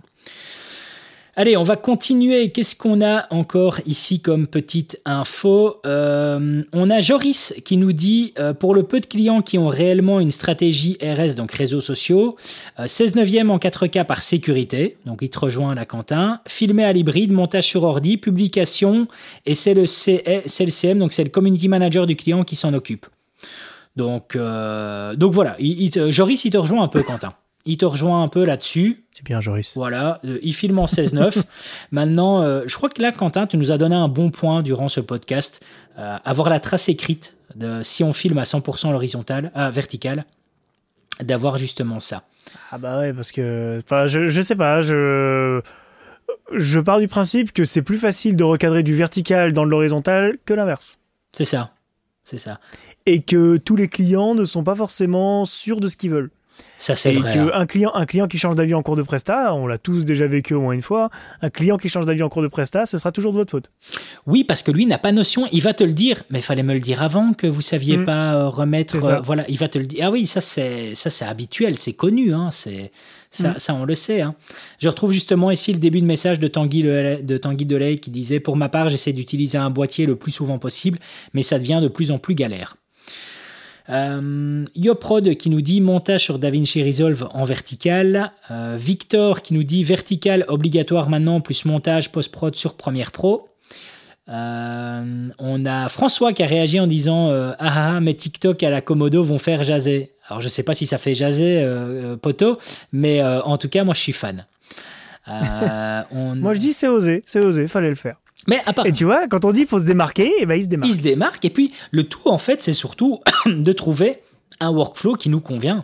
Si lui à la Komodo ça lui convient, si toi Quentin avec ta C70 avec ton R5 ça te convient, au final, tu vois? Bah là, tu vois, justement, moi, ce que là, là en l'occurrence, quand je devais vraiment faire le montage rapidement et que j'avais pas envie de descendre mon ordinateur fixe euh, pour le match, euh, du coup, j'ai dû filmer en 1080p, mais en temps normal, je filme en 4K. Je filme en 4K pour, quand je fais mon montage chez moi. Et en fait, là où la différence va se faire, c'est sur la rapidité d'exécution du montage derrière. C'est-à-dire que moi, ça m'est déjà arrivé, véridique, hein, de filmer un événement le samedi soir le client avait déjà un petit teaser d'une minute à mettre sur les réseaux sociaux le samedi, le dimanche midi. C'est qu'en fait, moi, je rentre de l'événement, je vais me coucher, le lendemain, en 2-3 heures, je lui bricole un petit teaser de une minute, un peu punchy, etc. J'envoie ça au client, le client est hyper content. Lui, il vient de se réveiller, il est 11h, il s'est couché super tard la veille parce que son événement, ça s'est bien passé. Boum, il a directement un petit truc de, une petite pastille de une minute à diffuser sur les réseaux, sur les réseaux sociaux, avec des plans ultra quali, une musique, etc. Et en fait, ça, le, la courroie directive, la courroie de transmission de ça, c'est pas forcément d'avoir une bonne caméra ou quoi, c'est surtout de bien connaître son logiciel de montage pour être extrêmement réactif dessus, être extrêmement rapide, connaître des raccourcis clavier, avoir ses habitudes, et pour ça, il faut avoir pratiqué énormément. Et, là, par contre, on touche quelque chose, c'est l'expérience. Entre un, entre un filmmaker qui aura l'expérience pour ce genre de presta et un gars qui débute, qui filme un peu à l'iPhone ou quoi, qui du coup va faire des plans uniquement en focale courte. Parce qu'il faut pas oublier un truc, c'est que quand vous filmez tout à l'iPhone, à moins que vous ayez les derniers iPhones qui ont plusieurs objectifs, mais globalement, vous êtes toujours sur des focales courtes. Focales courtes, c'est dynamique quand vous êtes sur du sur euh, un gimbal ou quoi, vous pouvez faire des plans stylés. Mais si vous êtes sur du fixe, c'est chiant comme tout, un plan fixe euh, large. Hein, mhm. euh, notamment pour filmer des sportifs. Les sportifs, si jamais tous les gars en bord de terrain, ils ont des objectifs téléobjectifs blancs, c'est pas pour rien, hein. c'est parce que c'est le seul moyen de se rapprocher vraiment de l'action, de réussir d'avoir des images qui se démarquent des autres. Aujourd'hui, c'est le but. Hein. Aujourd'hui, on est tellement nombreux sur ce créneau des réseaux sociaux, de la création de contenu, ça. Il faut se démarquer. Tout le monde filme à l'iPhone. Ne filmez surtout pas comme tout le monde. Moi, moi c'est comme ça que je le vois en tout cas. J'ai donné un coup dans mon micro, désolé. Moi, c'est comme ça que je le vois en tout cas. Vraiment, euh, c'est si tout le monde va dans un chemin, il faut certes garder un œil sur ce chemin parce que c'est peut-être le bon, mais il faut toujours essayer de s'en démarquer parce que sinon, en fait, les gens n'ont aucune raison de vous prendre vous. Moi, je sais que mon client, il me reprend à chaque fois parce qu'il est content d'avoir son teaser le lendemain avant midi. Et c'est même pas, c'est même pas dans un contrat. Hein. c'est moi qui lui dis, je t'enverrai un petit teaser, comme ça tu peux mettre le teaser directement dans la foulée, parce que il faut battre le faire tant que c'est chaud pour l'événementiel. Voilà. Faut battre le faire tant que c'est chaud, faut surtout pas attendre euh, trois plombes pour publier une vidéo.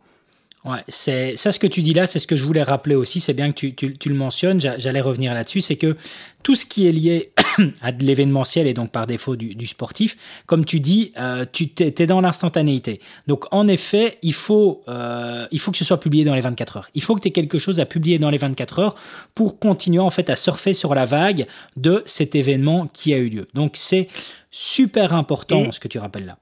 Et, je reprends l'exemple là du basket. Euh, nous, en l'occurrence, c'est un match de la, du championnat de France, donc euh, Betclic Elite, donc qui est filmé et retranscrit sur Bein Sport. Vous embêtez pas à faire une vidéo de là, comme ils ont fait par exemple, euh, l'autre équipe c'était Monaco. Ils ont fait une vidéo du coup au format carré qui en plus de ça dure 5 minutes. Oh là là C'est interminable, oh une vidéo carrée de 5 minutes. Et en fait, ils ont retracé tout le match. Oh L'arrivée des joueurs, les, les limite, il s'était à deux doigts de filmer les échauffements. Oh l'arrivée des joueurs, les différentes actions, les différents moments forts du match et tout. Et moi, j'ai juste envie de dire, les gars, c'est quoi l'intérêt quand on sait que la télévision a tout filmé depuis un point de vue beaucoup plus important et beaucoup plus pratique pour voir la stratégie? C'est-à-dire que la, télévision, c'est comme au, c'est comme au football. Hein. Ils sont tout en haut des tribunes en termes de, hauteur. Donc, ils, ils ont une vue imprenable sur le terrain. Et c'est eux qui ont, d'un point de vue stratégique, la meilleure vue pour analyser une action. Et en plus, ces gens-là, comme eux aussi, ils sont un peu sur les réseaux sociaux, et eh ben ils te font déjà un pré-montage avec toutes les avec toutes les belles actions, etc. Parce que eux, ils ont un gars qui est payé pour ça, mhm. pour ne faire que isoler les actions et à la fin du match, compiler les actions et balancer ça sur les réseaux. Ça fait que par exemple, le match euh, de ce club-là qui a eu lieu hier soir, quand j'ai été me coucher, euh, ça devait faire à peu près deux heures que le match est terminé. Il y avait déjà une compile de 8 minutes, tous les moments forts du match disponibles sur la chaîne de France 3. Tu sais que on est. euh, Voilà, donc en fait, euh, nous, nous, on a la partie artistique du boulot. On a la meilleure partie, nous, en vrai. Donc, vous embêtez pas à faire des retranscriptions complètes d'un événement si une autre boîte à côté a fait la captation, parce que c'est elle qui a la tâche la plus ingrate. Mais cette, euh, cette, cette retransmission de, de, de, move, de, de, pas de mouvement, mais de, de gestes highlight, hein, donc de, de, de, de gestes sportifs, que ce soit un goal, peu importe, tout ce que tu veux, avec euh, un, un, comment dire, un replay instantané, avec une belle animation, etc. C'est nous qui sommes leaders de ça en Belgique. C'est nous qui sommes leaders de ça au niveau, de, au niveau du soft. C'est une société du côté de, de Liège. J'ai plus le nom en tête, mais par exemple, c'est eux qui, il y a, je crois, 4, euh, ouais, peut-être peut 6-7 ans, quelque chose comme ça, ont commencé à décrocher les, nouveaux contrats, par exemple pour la NFL, donc pour le, football américain, avec par exemple les diffusions au Super Bowl, eh bien, euh, ils utilisaient directement des logiciels euh, qui sont développés ici en Belgique, euh, dont avec des replays instantanés justement de, magnifiques mouvements, et donc avec aussi exploitation sur le côté par les réseaux sociaux. Donc euh, on, on, est leader ici, petit, euh, petit bravo, petit hurrah pour, euh, pour, pour la prouesse belge liée à ça, à la, la post-prod sur ce domaine-là sportif. Le, le, truc c'est ça en fait, c'est que c'est extrêmement pointu la, la, rediffusion en live. Et en vrai c'est pas du domaine des personnes qui sont sur les réseaux sociaux, c'est triste à dire, hein, mais c'est pas c'est pas du tout, c'est deux domaines totalement différents. Et vous ne vous n'arriverez jamais à faire ce qu'ils font tout seul. Ah oui, c'est ouais, ouais, pas possible. Ça c'est Là, tu vois, moi je prends l'exemple tout simple, hein, la retransmission sur Bein Sport. Euh, de ce que j'en ai vu, c'est un cadreur sous chacun des deux paniers, c'est un cadreur euh, en hauteur, là, un ou deux cadreurs. Je me demande s'ils n'avaient pas deux caméras en hauteur sur euh, en, en, plongée du coup sur le terrain. C'est euh, trois ou quatre ingé son qui enregistrent le son et qui, quand il y a des temps morts, vont aller foutre la perche au-dessus des joueurs pour entendre ce qui se dit, etc. Enfin, c'est toute une équipe. C'est genre une dizaine de personnes qui pour une retransmission comme ça. Jamais vous arriverez à faire ça tout seul. Donc il faut se mettre sur ce que nous on sait faire. Tout seul, moi je sais pas faire une retranscription du match de cette qualité-là en filmant absolument toutes les actions, c'est pas possible. Je vais forcément en louper, je suis tout seul. Je, quand je filme un endroit, si jamais l'action se passe à un autre, si jamais je veux avoir des jolis plans sur la foule qui exulte lors d'un panier, par exemple, forcément, je ne vais pas filmer le panier. C'est pas possible. Mais... Donc, il faut, il faut se concentrer sur ce qu'on sait faire tout seul. Et en vrai, une vidéo impactante de moins d'une minute, bien rythmée, bien badass et tout, surtout pour du sport, ça marche 10 000 fois mieux que 5 minutes de retransmission. Mais tellement, mais, mais attends, un, un, un, truc comme ça, ça doit durer au maximum euh, 45 secondes. Et, euh, et, les seuls trucs qui peuvent, qui peuvent durer 5 minutes, et tu vas le voir avec la Formule 1 ou avec la NFL, c'est quand ils te font justement un highlight de toute l'année ils te font un highlight de toute l'année, de toute, toute la carrière voilà, d'un joueur. Là, c'est car... là, c'est ça. 5 minutes. Ok, mm. c'est 5 minutes et encore. Mais pour prendre la défense de ceux que tu, que tu dis qui étaient présents avec leur GH6, pour prendre la défense, euh, on va partir du principe qu'ils étaient professionnels et qu'en fait, euh, l'erreur vient clairement du client qui, de 1, leur a peut-être demandé au format carré pour Facebook et qui, en plus de 2, en fait, ne leur a pas commandité une vidéo pour leurs spectateurs, mais a fait l'erreur de commanditer une vidéo pour eux. Ce que beaucoup de clients font, c'est-à-dire en fait que euh, ils font ils font une demande de vidéo pour eux, et donc forcément pour eux, ils ont envie d'avoir toutes ces belles images, ils sont clients, c'est, leur propre produit, donc ils veulent voir tout ça, mm. ils veulent avoir 5 minutes de contenu. Ils font l'erreur de choisir euh, d'avoir du contenu pour eux et pas du contenu pour leur audience. L'audience, qu'est-ce qu'elle veut? Elle veut maximum 45 secondes. Elle veut pas forcément plus. Au-delà de 45 ça. secondes, c'est mort. Euh, on, on, diminue de plus en plus le taux de rétention, surtout avec le, le nombre de contenus qu'on a à l'heure actuelle sur les réseaux sociaux. Donc ça, c'est une erreur classique, classique. Et moi, euh, je vais pas me cacher de, de, de, de dire durant ce podcast que moi, indirectement, ça m'arrange aussi. Parce que je l'ai vu aussi passer avec l'événementiel. Entre le moment où j'ai commencé dans l'événementiel, c'est-à-dire il y a six ans et maintenant, je suis passé d'un after movie qui durait en moyenne à l'époque deux minutes à maintenant 45 secondes. Je te cache pas que la post-prod, elle est vachement plus ah plaisante maintenant. Mieux. Ah ouais, ah ouais. Ah Alors là, carrément mieux. Enfin, c'est le pied. C'est, hein. c'est que du plaisir. Moi, tu vois, c'est ce qui m'a permis, en rentrant à 1h du matin, en le temps d'installer l'ordi, etc., d'envoyer la vidéo euh, la vidéo plus les photos. C'est-à-dire que j'ai en plus retouché une vingtaine de photos que je leur ai envoyées à 4h du matin, c'est-à-dire 3 heures plus tard. C'est ça. Tu vois, donc ça. en fait, en vrai, moi, la post-prod ne m'a pris que 3 heures. C'est ça. Mais tu sais, par Et contre. en 3 que... heures, par contre, j'ai été me coucher à 4h du matin. j'avais fait tout mon taf. C'est juste à attendre les retours du client le lendemain matin. Le client, il se lève le lendemain matin, parce que j'ose imaginer qu'il se couche pas à 4 heures, lui. Et, euh, et le client, il se lève le lendemain matin, il reçoit dans ses mails ton, ton petit lien de téléchargement. Euh, ça commence bien sa journée en général. Hein. Euh, donc du coup, il télécharge, il voit le contenu, il te fait les retours, et à ton tour, quand tu te lèves, du coup, tu as déjà les retours, t'as pas à attendre, etc. C'est, je sais pas, je trouve, en vrai, tout ce qui est fait n'est plus à faire. Et des fois, il vaut mieux le faire dans l'instant. Il vaut mieux le ah. faire vraiment dans la foulée. Euh.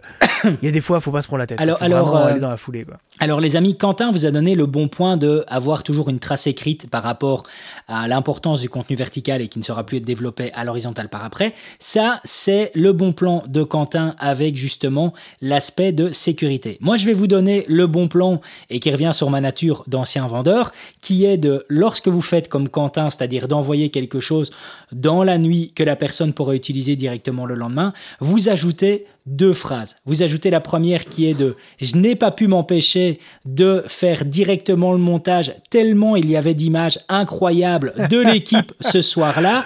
Et oh même si cela m'aura pris toute la nuit, je suis content de pouvoir vous le délivrer. Comme ça, de 1, on flatte l'ego du client en lui rappelant que son produit qu'il a à l'équipe est génial. Et de 2, on lui rappelle, Coco, j'ai travaillé toute la nuit, euh, je te fais pas payer plus, mais c'est pas exceptionnel, euh, mais, mais c'est exceptionnel. Bon, euh, en l'occurrence, en l'occurrence, dans mon cas, je leur avais dit que je ferais le montage dans la foulée en rentrant. Ok, ouais, mais il faut rappeler que c'est voilà, ça ne doit pas être généralisé. Il faut, dire quand même que c'était quand même bien parce que eux, ils s'attendaient à un petit montage le lundi parce que je leur avais dit je rentre pas chez moi avant dimanche soir. Ils s'attendaient à un montage lundi et au final ils l'ont eu dimanche matin. Ah et ça, ça fait plaisir. Ah, ça fait plaisir. Ça, ça, fait plaisir. Et puis autre petite astuce et ça de nouveau, ça c'est euh, mon, mon, mon expérience qui parle. Peut-être que, que tu confirmeras aussi de ton, Quentin, euh, de ton côté Quentin. Quand on travaille dans l'instantanéité comme ça. Euh, imaginons par exemple que le client avait une idée ou une requête en particulier, mais qui n'était pas forcément faisable par rapport à ce qu'on disposait. Le fait de lui délivrer un produit qui est à 99% correct dans les 24 heures, il va vouloir le diffuser direct et il va oublier de. Je peux t'en parler des contraintes. Hein. il va oublier de il va oublier de te demander certaines choses qu'il avait mm. peut-être en tête et donc du coup ben voilà il publie et quand c'est publié de toute façon c'est plus faire de retouches hein, c'est fini c'est publié. Mais donc ça aussi le fait de travailler dans l'instantanéité quelquefois ça permet peut-être de, de couper à, à, des idées que le client pourrait développer dans les 48 ou les 72 heures qui suivent l'événement. Ça évite effectivement les, les 36 000 retours. Voilà. Euh, après, après, tous les clients ne sont pas comme ça. Hein, tous les clients ne sont pas comme ça, voilà. mais disons que mais, voilà. Mais oui, oui, ça, arrive effectivement les, clients qui te font des retours interminables. Ouais, ouais donc euh, donc ça l'instantanéité. Donc donc ouais, il y a, y a, plein de bonnes choses et, euh, et, moi je rappelais justement cet argument de, de vente en, signalant dans, dans, le mail, donc en le flattant et en rappelant voilà que que c'est un peu hors du commun de faire du, du montage comme ça de nuit. je rappelais ça parce qu'en fait il faut savoir qu'il y a aussi des vidéastes de mariage qui proposent en supplément, et c'est une option qui est, euh, qui est pas donnée, hein, euh, la possibilité en fait d'avoir, ce qu'ils font, c'est que ils vont effectuer la captation complète de, du mariage. Donc ils vont commencer à 6 heures du matin jusqu'à la première danse. mon Dieu, je te vois venir. jusqu'à jusqu'à la première danse euh, de, de, de, du bal. Et ce qu'ils font, c'est qu'en fait, durant le repas de la famille et des mariés, eh bien en fait ils font le montage d'un petit, petit teaser, d'un petit teaser qui fera entre 60 et 90 secondes de, de, long et dans lequel ben, on va revoir justement tous les highlights de la journée qu'il y a eu, que ce soit à l'église, que ce soit euh, à, la, à la maison communale, etc. Enfin bref, tous les petits highlights qu'il y a eu, les préparations et qui va être diffusé juste à la fin du repas. Et ça, par contre, c'est des options qui vont se chiffrer entre 600 et 900 euros en plus. Euh, donc, euh, donc voilà, donc euh, c'est. Après, après, pour l'avoir déjà fait, c'est pas dans le cadre d'un mariage, moi, c'est dans le cadre d'un événement. Pareil, j'ai déjà fait dans le cadre d'un événement. C'était une, une, randonnée itinérante en VTT, en fait, sur une semaine. j'ai, je me suis déjà retrouvé sur la banquette arrière de ma Fiesta à faire le montage sur mon ordinateur qui arrêtait pas de planter pour euh, avoir une vidéo de 1 minute 30 diffusable à la veillée de l'avant-dernier soir, tu vois, ou du dernier soir de, la rando. Enfin, c'était n'importe quoi. Franchement, jamais de la vie je recommencerai ça. Ah, je l'ai fait, une fois pour. Euh, on a ici en. En, Belgique un, un, produit qui est à l'international, qui est en fait le glouton. Peut-être que vous en avez sur, sur Paris. En fait, ce sont des, des comment dire des espèces de, de, des poubelles en fait des poubelles motorisées avec un énorme aspirateur. Ils sont partout dans le Ah, monde. ça me dit un truc. Ouais, ils, sont- ils sont ils sont partout dans le monde. Et de mémoire ils sont aussi à Paris parce qu'ils sont vraiment partout partout dans le monde. C'est la société Glouton. Et je pense que c'était il y a trois ans maintenant ils faisaient l'inauguration de leur nouvelle infrastructure qui est énorme qui est un magnifique bâtiment. Et en fait euh, tout au long de la journée durant la journée était présent euh, tout ce qui était ponte politique etc et puis par contre, en soirée, était présent tout ce qui était euh, membre du personnel, famille, etc. Donc il y avait deux événements sur la journée, durant toute la journée et puis durant la soirée. Et la requête du client était tout simplement en fait de pouvoir diffuser à tout ce qui était employé, membre, famille du personnel, etc. Ben justement un, euh, un, un récapitulatif de ce qu'il y a eu euh, durant la journée avec les pontes politiques. Et donc ce qui s'est passé, j'avais j'avais engagé un deuxième vidéaste avec moi, c'est que euh, j'avais filmé par exemple avec le deuxième vidéaste de 9h du matin par exemple jusqu'à 15h et puis euh, à 15h je m'étais arrêté. J'avais dit au vidéaste écoute continue encore à filmer jusqu'à 16h 16h30 tu viendras ap- après m'apporter tes rushs. Mais donc de 15h jusqu'à 17h 17h30 j'ai fait que du montage.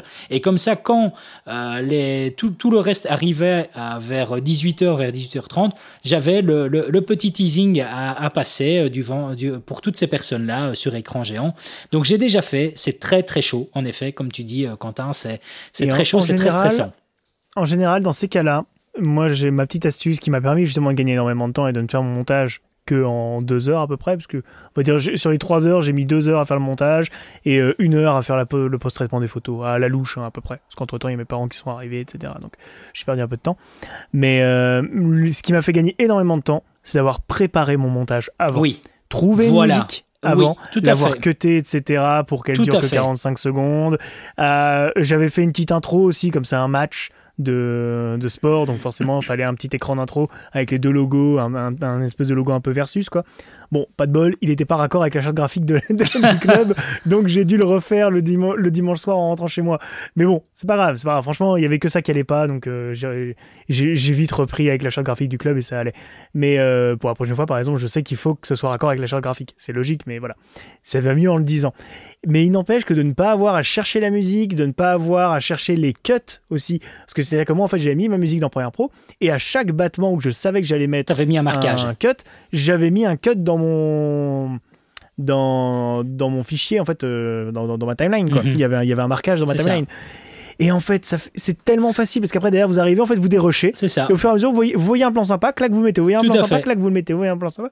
Et ça rejoint ce que je disais à David juste avant qu'on commence le podcast, c'est que j'aimerais bien trouver sur la C70 le moyen de marquer les rushs et de les retrouver marqués dans Première. Et à ma connaissance, ce n'est pas possible. Ça m'énerve du coup. Parce que c'est possible de les marquer dans, dans, la, dans la C70, mais je ne trouve pas le marquage ensuite dans Premiere Pro. Il va falloir que je cherche. Ouais, un, J'ai peu, un peu de boulot Mobiliser mes contacts chez Canon France pour euh, savoir comment qu'on fait ça. Mais donc, ouais, co- comme tu dis là, euh, Quentin, euh, et c'est vrai que je l'ai pas, je l'ai pas rappelé, mais en effet, de la préparation, un bête élément, comme tu dis, avoir la musique à l'avance, parce que les amis, on le sait, on se le cache pas, mais quelquefois, On on, ouais, on passe plus de temps à choisir la musique qu'à faire le montage. hein. Ça, ça, moi, ça m'est déjà arrivé. hein. Donc, euh, c'est. euh, Je suis pas, je suis pas très fan de ça en général, trouver la musique en amont. Même si ces fois ça peut donner des idées Ouais. de plans, notamment pour mes reviews. Je sais Oui. que sur mes intros de review, j'aime bien trouver, euh, j'aime bien trouver la musique en amont. D'ailleurs, celle du Ronin 4D sort euh, aujourd'hui quand vous écouterez ce podcast jeudi. Voilà, allez la voir sur la chaîne de TRM. C'est la plus grosse review qu'on ait jamais Combien fait. Elle de dure temps 13 minutes. Oh là là là là, ça va être 13, 13 minutes, minutes de et avec euh, une intro extrêmement badass dont je suis très fier. Oh, ça va être 13 minutes de kiff, ça. Et, donc, euh, donc ouais, à part pour les reviews où je cherche en général une petite musique en avance parce que sur une review, on va pas se mentir, sur un produit qui tourne en rond, il faut réussir à trouver une idée et l'idée en général vient avec la musique. Mais là, effectivement, sur, sur les prestats, vous savez que vous, vous- que vous aurez pas de temps, il faut trouver la musique avant. Ouais, ça, c'est euh, Ou au moins indéniable. avoir une idée de la musique avant. Ouais, ouais, très, une petite très sélection. clairement. Moi, tu vois, là, j'avais, euh, en vrai, j'en avais pris une que j'avais mis dans le montage et tout. J'en avais trois de backup au cas où. Si jamais, genre, je me rendais compte que vraiment ça marchait pas, à ce moment-là, j'en avais trois autres à côté, des différentes, avec des styles un peu différents pour euh, pouvoir piocher dedans et me dire, tiens, bah, du coup, je vais essayer avec celle-là, je vais essayer avec celle-là, je vais essayer avec celle-là. Mais j'a- j'avais trouvé volontairement un, un beat un peu lent parce que je savais que j'allais beaucoup taper de ralenti. Et, euh, et je me suis pas loupé puisque au final euh, les trois quarts des plans sont en ralenti. C'est ça, c'est ça. du, pour du sport de toute façon. T'avais euh, tes effets sonores de, de foule qui crient, t'avais tout ce qu'il fallait. C'était même pas des effets sonores, hein, c'est des vrais rushs. Ah Enfin, c'est oui. des rushs de la. J'aurais pu en mettre, cela dit, je me suis rendu compte, euh, j'étais persuadé que je les avais mis, que je les avais mis dans mon dossier, mais en fait, non, je les avais pas mis dans mon dossier. J'ai des banques d'effets sonores, effectivement, de, de foule en furie. Le problème, c'est que très souvent, dans ces effets, dans ces, effets sonores-là, voilà, tu peux te retrouver avec des gens qui gueulent en anglais, ou en allemand ou un truc comme ça. Donc c'est vrai que c'est mieux idéalement d'avoir. Alors par contre, après, si vous avez déjà filmé un match de basket, vous savez que c'est quasiment impossible d'avoir un son propre de la foule qui gueule, parce qu'il y aura toujours un connard avec sa corne qui va faire en plein milieu de l'air. Donc, bon, ça nique un petit peu le son du coup, mais bon, voilà, j'ai réussi à en choper une ou deux qui étaient pas mal. Ouais, ben c'est, euh, intéressant. Euh, mais écoute, Quentin, je crois que j'ai un fait. Je pense qu'on a fait un peu le, le tour. Alors, pas le tour de tout, parce que je crois qu'il y a encore beaucoup de choses à dire, mais de ce qui me vient à l'esprit, de ce que je m'étais fait comme, euh, comme, comme réflexion et comme, comme petit rappel surtout. Hein, c'est le, mmh. le, le, principe de se dire que. notre workflow nous convient, mais il est quand même archaïque et je trouve qu'il y a pas mal de choses qui doivent Ouais, mais tu vois, alors, tu vois, moi, je, je, vais te ressortir un autre exemple récent. Euh, la semaine dernière, j'étais euh, caméraman making-of et photographe plateau sur le tournage du prochain court-métrage de Julien Josselin. Et du coup, quand je suis arrivé, on va se mentir, quand tu arrives en tant que caméraman making-of et photographe plateau, t'as un peu la 18e roue du carrosse, tu vois. T'es vu comme une merde. Voilà, que, tellement, euh, voilà, en fait, t'as as, l'impression de gêner tout le monde. Tout le monde te fait comprendre que tu gênes tout le monde. Et en fait, moi, j'ai trouvé un moyen qui a fait ses preuves plusieurs fois hein, pour, pour vraiment s'imposer enfin pas s'imposer, mais montrer sa valeur, on va dire, dans ces situations-là, c'est vous faites vos photos. Au fur et à mesure que vous les faites, quand il y en a une qui est sympa, clac, vous la notez directement sur votre, sur votre euh, appareil photo. Sur ça, le R5 est pratique, c'est qu'il a la petite, le petit bouton pour noter. Et, en fait, vous les notez, voilà, vous mettez 5 étoiles à toutes celles que vous trouvez bien dès, le, dès l'arrière du boîtier. Et à un moment, quand il y a une petite pause, ou sinon pendant la pause déj du midi, clac, vous les passez sur votre téléphone. Et ensuite, bah moi j'ai commencé à les envoyer en Julien. J'ai envoyé deux trois photos et tout. J'ai dit tiens regarde voilà les premières photos et tout. Et il était vachement content. Il dit putain le soir même j'ai pu partager des photos du tournage sur les réseaux et tout. Il était trop content. Et après il me dit ah mais attends euh, faudrait créer une conversation avec tous les membres de l'équipe pour que tout le monde puisse récupérer les photos. Et donc on a créé une conversation WhatsApp. J'envoyais les photos à toute l'équipe à chaque fois que je faisais une série. J'envoyais la petite série de photos, etc. Tant et si bien que le quatrième et dernier jour, tout le monde posait quand, je, quand il me voyait avec l'appareil photo, tout le monde prenait la pose, etc. Alors que le premier jour, je faisais chier tout le monde. C'est ça. Les photos. J'étais le mec inutile, le mec qui faisait pas avancer le projet. Et c'est vrai en vrai. Quand t'es photographe et vidéaste de plateau, enfin caméraman making of, tu fais pas avancer le projet. Non. samedi, j'avais une course à faire, je me suis absenté pendant une heure et demie du plateau. Le tournage a continué sans moi pendant une heure et demie, sans aucun problème, mhm. aucune différence. Hein. Donc t'es pas essentiel au projet, mais une fois que le projet est fini, les gens sont contents d'avoir des images et ils sont surtout contents de les avoir le soir même, à la fin de leur grosse journée. C'est hyper gratifiant euh, pour eux, etc. Et d'ailleurs, la prod euh, s'y est pas trompée, puisque la prod, elle a même carrément organisé un espèce de petit photoshoot, puisqu'en fait, on avait, on avait fait un truc pour faire la photo de l'affiche. Pareil, je lui avais demandé est-ce que, tu veux, est-ce, que tu veux que je fasse la photo de l'affiche ou tu t'en occupes? Non, mais t'inquiète pas, on ira dans une brocante et tout. Bon, finalement, on l'a fait sur le plateau. pendant, pendant qu'il tournait une scène dans une pièce, on a mis avec l'équipe déco un petit peu de bordel dans, dans l'autre pièce à côté. Et en fait, on a fait un setup pour la photo de, la, de l'affiche. Et derrière, la prod, elle dit Ah, mais attends, on va faire euh, une photo des différents postes, des différents membres de l'équipe dans ce setup-là. Comme ça, ça leur fera une photo souvenir et eh bah carton plein. Franchement, les gens ils ont adoré, ils étaient hyper contents d'avoir la photo. Sauf que là en plus, c'était un autre délire, c'est que moi j'avais mon ordi à côté. Dès que je faisais les photos, je les passais sur l'ordi je les retouchais vite fait dans Capture One, donc petit développement, etc. Et je les envoyais sur le WhatsApp depuis l'ordi. Donc c'est-à-dire qu'ils avaient des, photos retouchées sur l'ordi. Ouais, ils, avaient, ils avaient des photos retouchées 5 euh, minutes après qu'elles aient été prises. Les gars, ils étaient, ils étaient on fire, quoi. Ah, d'autant plus que pour peu que, pour peu que tu sois sur un groupe WhatsApp, WhatsApp maintenant est disponible directement depuis, euh, depuis une page internet. Donc euh, donc c'est nickel. Quoi. WhatsApp Web, WhatsApp Web, c'est génial. aussi l'application WhatsApp. Moi, en l'occurrence, je crois que j'utilisais l'application. mais WhatsApp Web, c'est génial. Hein. l'application sur ordi, etc. Enfin, t'as tout en vrai. C'est super pratique. Ouais, c'est, Et en fait, ça, c'est un vrai moyen de se démarquer, être réactif. rapide sur du contenu comme ça qui peut être diffusé sur les réseaux sociaux.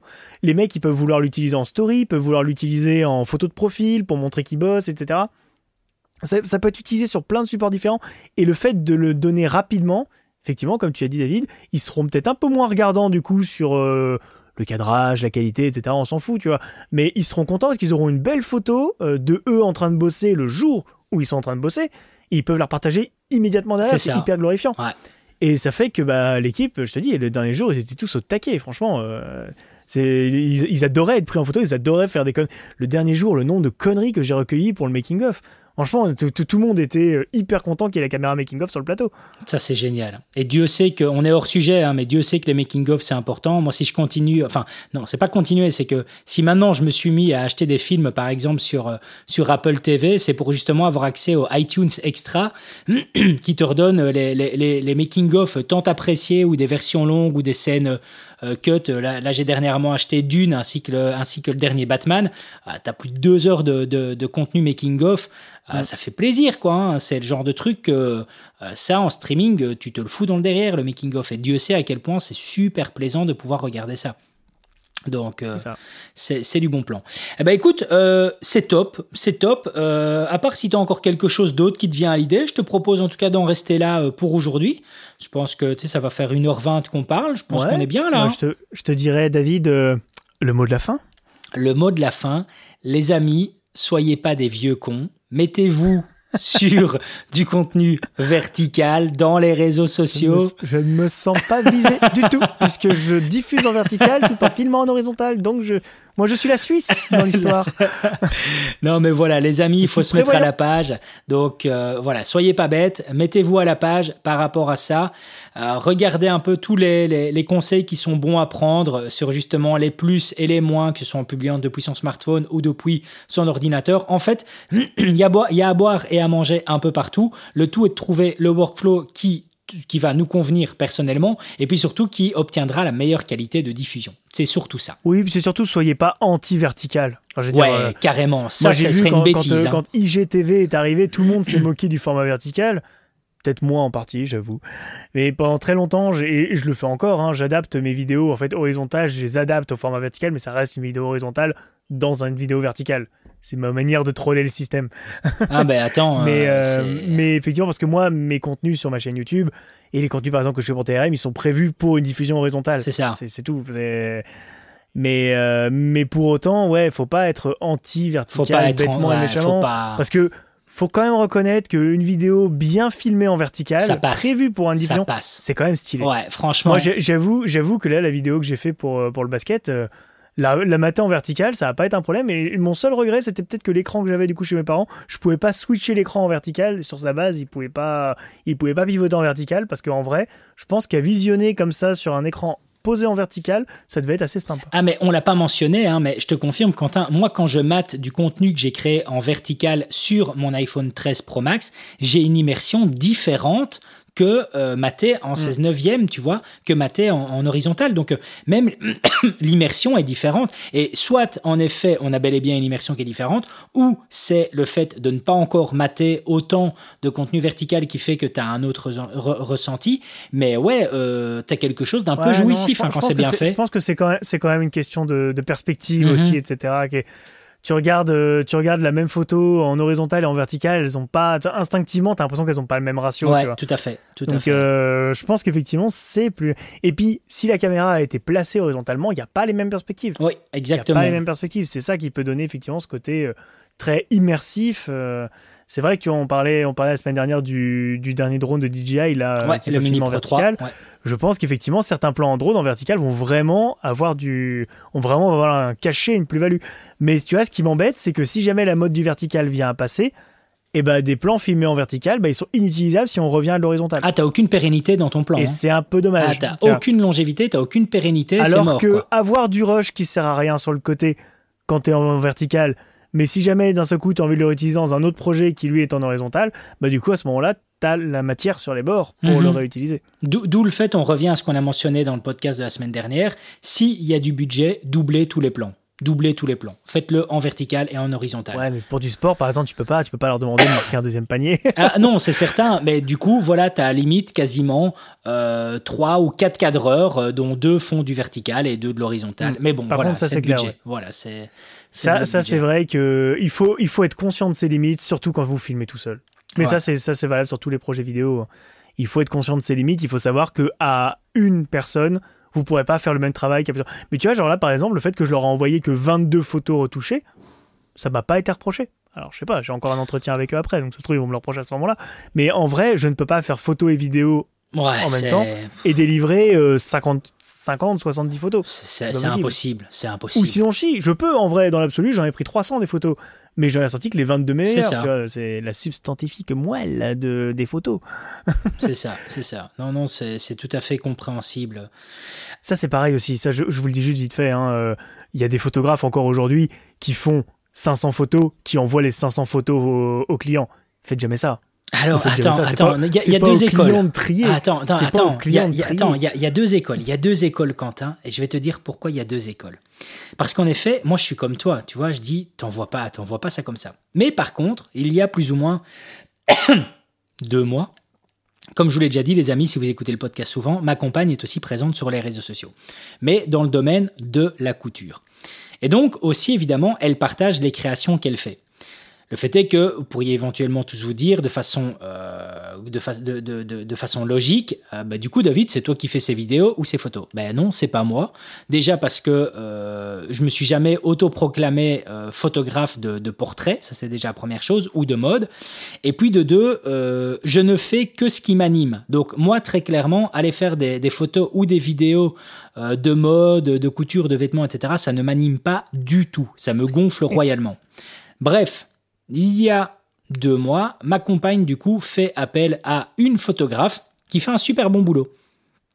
Et là, elle me dit Oh, c'est génial, elle m'a envoyé toutes les photos et du coup, j'ai plus qu'à choisir dedans.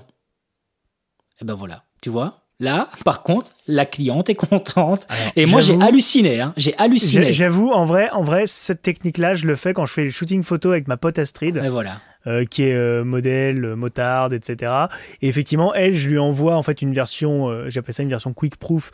c'est une version compressée à mort en JPEG pour que ce soit pas trop lourd. Je lui envoie une version compressée à mort de toutes les photos et elle fait sa sélection dedans et elle me renvoie sa sélection après. Mais là, c'est parce que beaucoup de photos se ressemblent et puis que on touche à quelque chose de très particulier. C'est la manière dont une femme se voit en photo. Uh-huh. Et vous n'avez pas le regard d'une femme qui se voit elle-même en photo. Donc en vrai, pour éviter tout clash diplomatique et surtout éviter de travailler pour rien, je préfère lui envoyer toutes les photos et elle me renvoie celles sur lesquelles elle se trouve bien et je ne travaille que sur celle-là. Parce que ça m'est déjà arrivé hein, qu'on ne soit pas du tout d'accord sur une photo, que moi j'ai trouvé superbe et qu'elle dit ah mais non j'aime pas, là je me trouve là il y a ça qui va pas, il y a ça qui va pas, c'est pas mon bon profil et tout, bref. Il y a certaines personnes qui sont comme ça, donc c'est vrai que quand c'est comme ça, j'envoie toutes les photos. Mais c'est le seul moment. C'est la seule personne à qui je fais ça en vrai. Hein. Ah ouais, bah, bah dis-toi de toute façon qu'il y en a énormément qui font ça pour du. Bah, peut-être que dans ceux qui nous écoutent, euh, ils font ça de un par facilité et puis de deux parce que peut-être que leur client, tout comme ma compagne, se dit c'est génial, j'ai accès à tout, je peux faire mon tri, je suis le maître à bord, je justifie mon salaire dans la société parce que j'ai choisi moi-même les photos, j'ai fait du travail. Donc voilà, donc pour plein de choses, euh, les, deux écoles fonctionnent. Euh, et si l'école du j'envoie tout, je laisse le client se débrouiller fonctionne super bien et que tout le monde est content, faites ça, c'est moins de boulot pour vous. bon, allez, les amis, on se dit à la semaine Mais avant prochaine. Ça, le petit like. Ouais, juste. Oh, merci Quentin, merci le Quentin. Le petit like, bah oui, c'est moi qui dit. N'hésitez pas à mettre euh, un petit like, à nous répondre aux commentaires, euh, etc. 5 étoiles, Apple Podcast, tout ça, tout ça. Nous taguer en story nous taguer en story, partager à vos amis. Euh, vous connaissez maintenant, vous êtes des habitués. Vous êtes plus de 200 quasiment toutes les semaines maintenant. ah euh, ouais, ouais, dans les, dans les 250 à chaque fois, mm. quasiment. Hein, donc euh, même quelques fois 400. Donc ouais, ouais, c'est. On, on devient bien, on devient bien. On crée la communauté, les amis. Donc merci beaucoup. On se dit à la semaine prochaine. Ciao, ciao. Ciao